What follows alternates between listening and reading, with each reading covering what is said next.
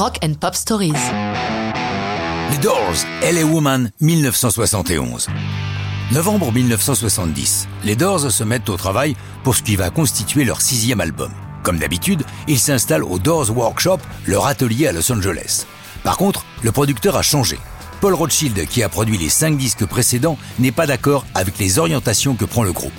Passant d'un junkie à une accro, à la place du gang de Morrison, Rothschild va mettre ses talents au service de Janis Joplin pour son dernier album Pearl. C'est donc Bruce Botnick qui est derrière la console pour les Doors.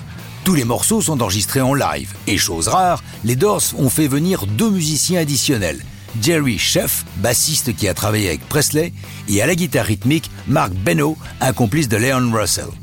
La chanson Elle est Woman, qui donne son titre à l'album, est de l'aveu même de Robbie Krieger, le guitariste des Doors, la quintessence de la musique du groupe. Le sujet de Elle est Woman, c'est Raymond Zarek, le clavier à lunettes du groupe, qui nous le résume.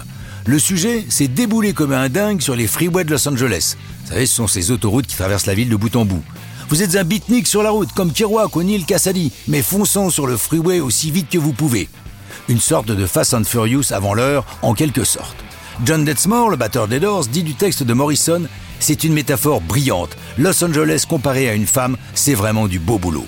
Dans le texte, Morrison emprunte les mots City of Night au titre d'un livre de John Ritchie, description d'un monde de perversion sexuelle sordide.